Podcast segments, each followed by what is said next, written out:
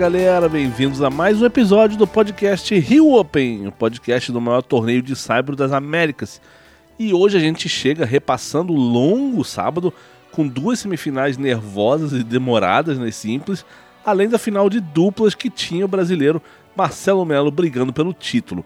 Eu sou Alexandre Cossenza e hoje eu trago declarações bacanas de Carlos Alcaraz, Cameron Norrie e Marcelo Melo além de um papo super legal com o jornalista e narrador da ESPN, Fernando Nardini, sobre a final masculina, que está marcada para as 17h30 desse domingo e vai ser o único e último jogo dessa edição 2023 do Rio Open. Antes de tudo isso, vamos repassar os resultados do sabadão? Infelizmente, não foi dessa vez que saiu o primeiro título do Brasil no Rio Open. O Marcelo Melo e o colombiano Juan Sebastián Cabal perderam a final de duplas para os argentinos Máximo Gonzalez e Andrés Molteni por 6-1 e 7-6. Foi uma partida totalmente dominada pelos argentinos no primeiro set e eles também saíram com uma quebra de vantagem na segunda parcial, mas o Marcelo e o Juan devolveram a quebra, equilibraram o jogo e por muito pouco não venceram o segundo set. No 5-6 eles tiveram dois set points na devolução, e no segundo desses set points, o Cabal fez uma, um retorno na paralela que saiu por muito pouco. Aí o jogo foi para o tiebreak e os argentinos abriram vantagem e fecharam por 7-3. O Marcelo conversou com a gente depois da final e falou sobre várias questões que vale a pena vocês ouvirem. Ele fez uma análise da partida, depois falou sobre essa reta final de carreira e o quanto ele quer se classificar para os Jogos Olímpicos de Paris. E por último, falou sobre os possíveis porquês de ainda não haver um campeão brasileiro no Rio Open depois de quatro finais, né? Bruno Soares já teve lá, o próprio Marcelo teve lá atrás em 2014, depois Rogerinho e Tomás jogaram uma final também. É, bora ouvir o que o Marcelo disse? É, realmente o primeiro set eles jogaram bem melhor que a gente, né? Eles começaram já uh, com a quebra, aí você acaba criando um pouquinho mais de ansiedade, você vai tentando encontrar é, maneiras né, de, de jogar. Eu acho que a gente conseguiu encontrar uh, no segundo set. Eu acho que a realidade do jogo em si foi o segundo set. Né? A gente teve dois set points, é, dois primeiros saques. Eu acho que a, a diferença mesmo para eles hoje foi o entrosamento e a confiança que eles vêm ter sido campeões, nos jogos que eles fizeram, vários pontos que aconteceram hoje, é, do jeito que eles safaram uma bola ou outra, do jeito que eles fizeram. Eu acho que é dessa de ganhar tantos jogos, vir ganhando jogos juntos, eu acho que isso é, ajuda muito até numa final.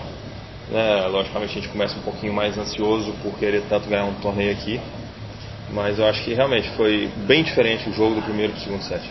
Essa hoje é a típica dupla que a gente fala ultimamente com, com o Noed. Né? Aconteceu, por exemplo, comigo com o Kubo milhões de vezes de estar igual o jogo hoje, quebra ali, vai para o match break, ganha no match break, né? Porque a gente estava um ponto de ficar empatado o jogo e vamos ver o que, que dá no match break, né? Que é um, de repente a gente entra melhor, com a torcida a nosso favor. Então, pode ter tido um, um ponto da vitória, de repente. Mas eles sacaram bem, jogaram melhor, depois concentrei um ponto no match tie break. No match tie break, no tie break, né? Então acho que hoje o jogo de novo, como os nossos passados, como o deles também, foram decididos em de repente um ou dois pontos no segundo set. Marcelo, uh, na despedida do Bruno, quando você pega o microfone, você fala pretendo jogar mais alguns anos.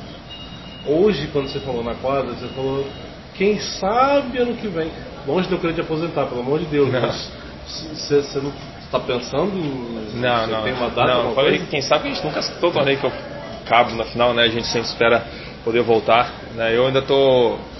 O meu maior foco agora é as Olimpíadas do ano que vem. É, eu realmente quero jogar, quero chegar lá. É, como eu falei, eu acho que Tóquio ano passado foi muito importante para mim mentalmente. O Rio agora também.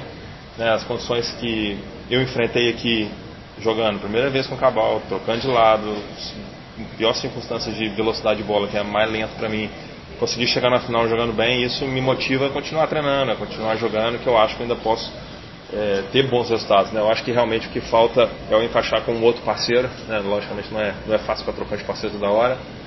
Né? Vou agora, estou indo amanhã, aliás, hoje, né, de tudo para Dubai, vou jogar com o Zverev lá em John Wells, então assim, vou voltar para a direita, vou jogar na quadra dura. Então, essa mas mesmo assim eu estou muito motivado ainda. Né? Eu espero, como eu falei, meu foco é chegar muito bem nas Olimpíadas e aí rever.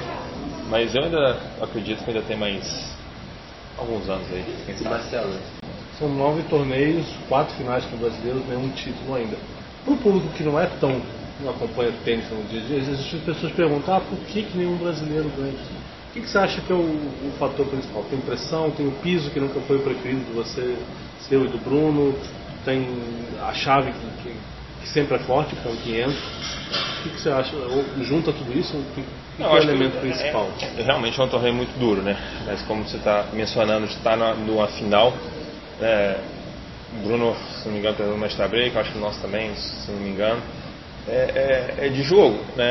É, logicamente, quando a gente está numa final num torneio como esse no país, você quer ganhar. Isso causa um pouquinho mais de ansiedade. Né? Mas e não significa que para os outros também não.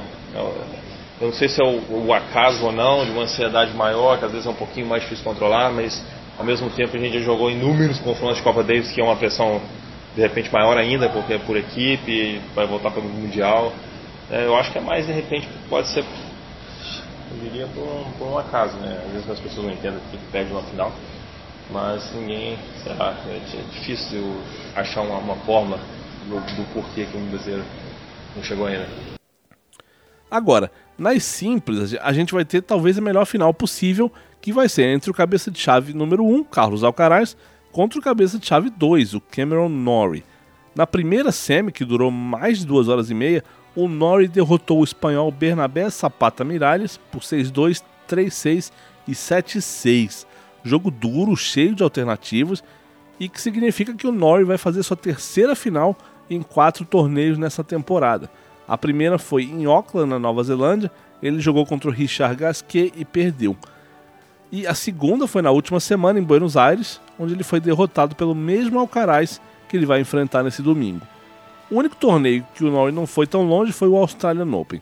Agora, bora ver o que o britânico disse sobre o jogo de sábado e o reencontro com Alcaraz? Just some the matchup.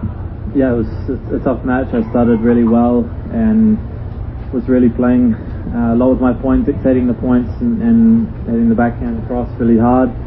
I think I went away from that a little bit in the start of the second set, and he actually raised his level a lot, and then the, the third set was a battle, and uh, it could have easily been uh, 6-3 there or or 6-4, but no, it was, it was a tough match, um, and I was able to, to serve really well in the, the third set tiebreak, and that was the difference.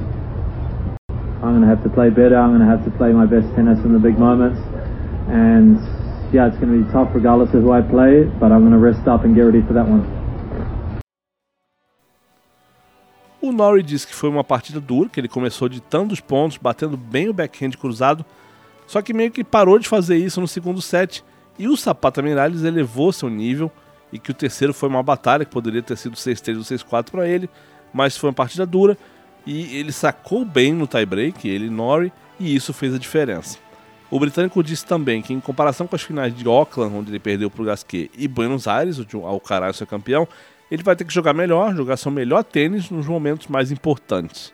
É, o Norrie disse que vai ser difícil, independentemente é, de contra quem ele fosse jogar, e ele deu essa entrevista é, antes, né, enquanto o Alcaraz e o Jarre ainda estavam jogando, e ele falou que, enfim, ele ia descansar e se preparar para a decisão. Agora, a segunda semifinal deu um susto na torcida carioca, que empurrava o Alcaraz, do, né, empurrou o Alcaraz do começo ao fim, e esse susto foi porque o chileno Nicolas Jarre venceu o primeiro set e teve quatro breakpoints para abrir vantagem no segundo set. É, e, e, assim, essa parcial ainda foi equilibrada até o limite ali, mas no fim o Alcaraz foi superior nas horas mais importantes e deslanchou no terceiro set. O placar final foi 6-7, 7-5 e 6-0. Vale lembrar que o Alcaraz ainda não perdeu um jogo em 2023, porque ele ficou fora do Australian Open por causa de uma lesão e voltou ao circuito só na semana passada em Buenos Aires, onde ele foi campeão. E agora são oito vitórias seguidas, buscando o segundo título em duas semanas. Vamos ver o que ele falou sobre o jogo e a segunda final seguida contra o Norrie. Bueno, eh, sus grandes tiros, ¿no? Eh, la verdad que tiene una, una potencia de, tiros increíble, un saque espectacular, una derecha increíble y, un revés pues también muy muy bueno, ¿no? Al final yo creo que que tiene unos golpes para desbordar a cualquier jugador y, y, eso, y contra eso es muy, muy difícil competir. Bueno, yo creo que eh, a, a, nivel físico yo estaba muy muy bien y yo creo que ha, he tenido un poco de bajón y he sabido aprovecharlo. Eh, al final han sido dos sets muy muy duros donde él ha tenido muchas oportunidades y no poder aprovecharlas y al final a, acabar perdiendo eh, el segundo set. Yo creo que eso le ha pasado factura y, yo he aprovechado ese momento para venirme para venir, a, venirme arriba y, aprovechar mis oportunidades. Yo creo que ese ha sido el, la, la mayor eh, bueno el mayor objetivo ¿no? que, te, que he tenido.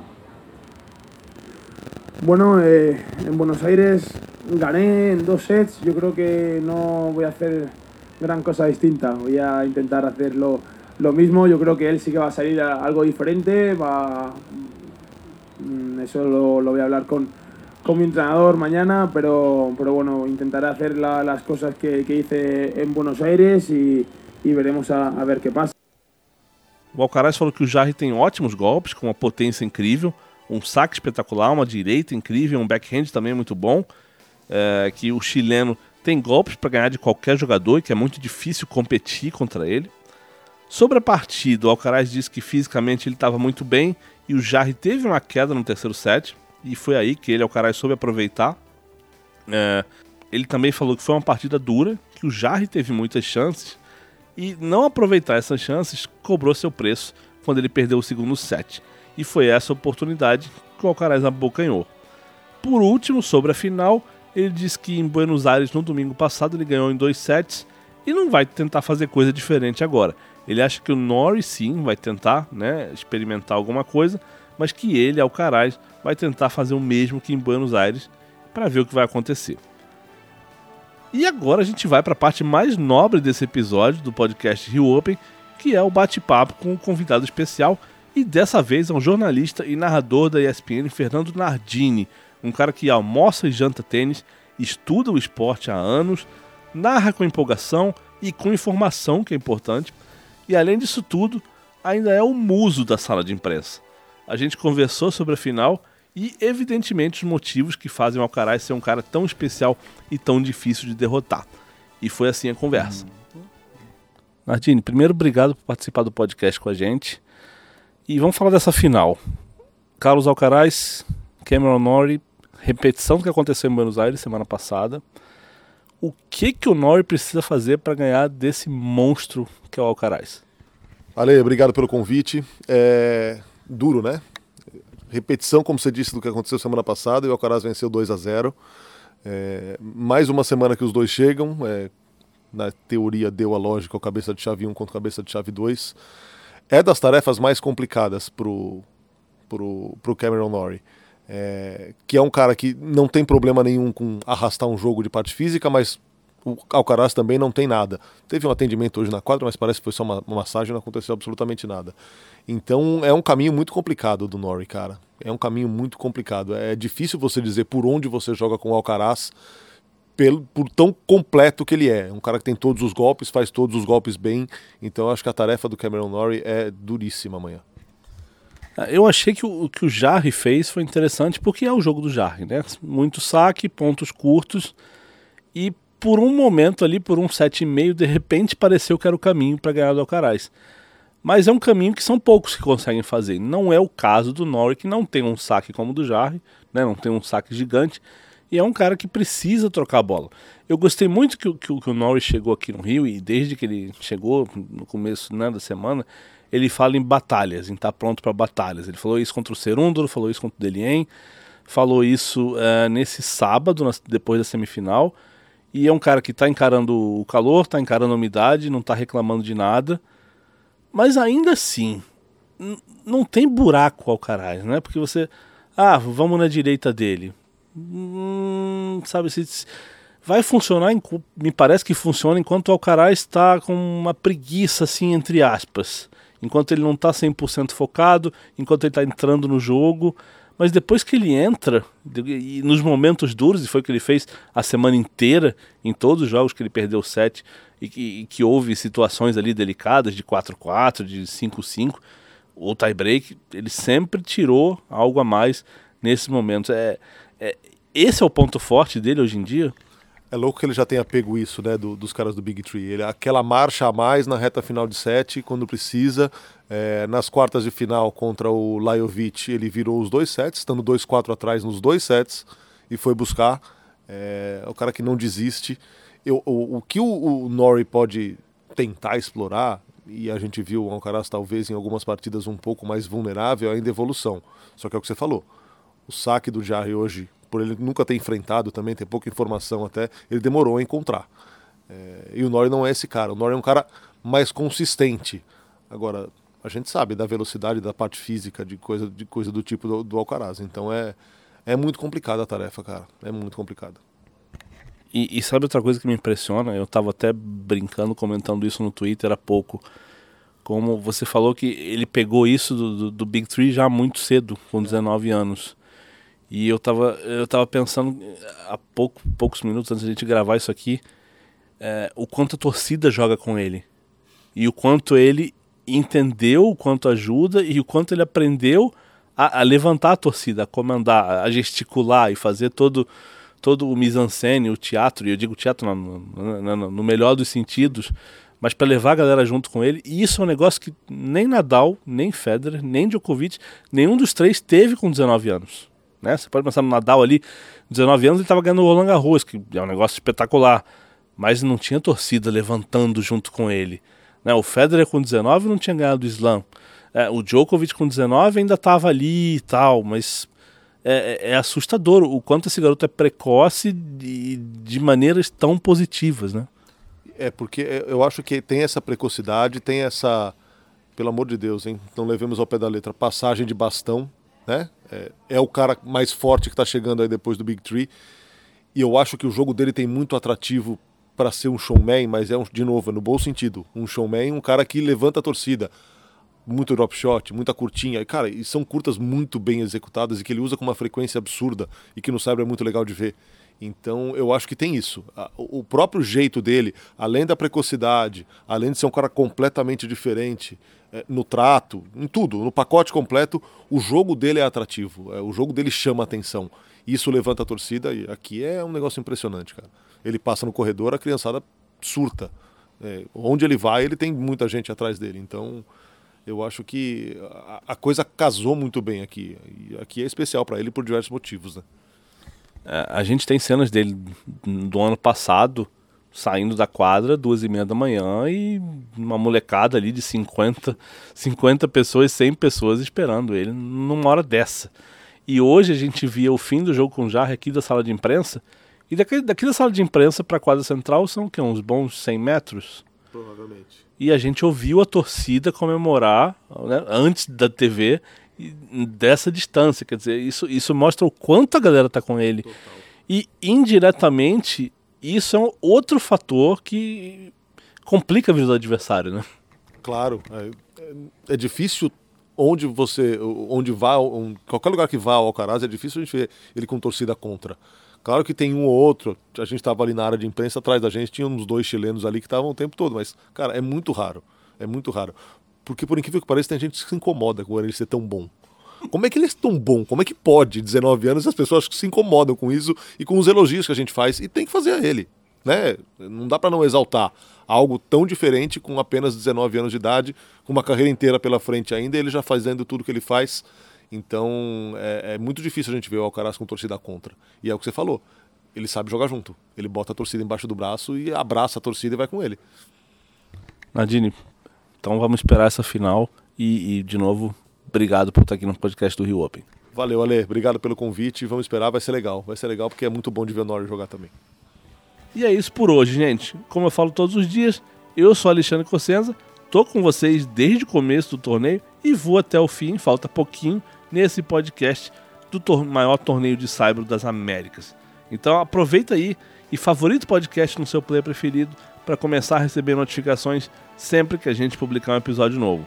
A gente está no Google Podcasts, no Spotify, no Stitcher, na Deezer, no Podbean, na Amazon Music e no Apple Podcasts. Então é só escolher favoritar o podcast e ficar sempre informado sobre tudo que envolve o Rio Open.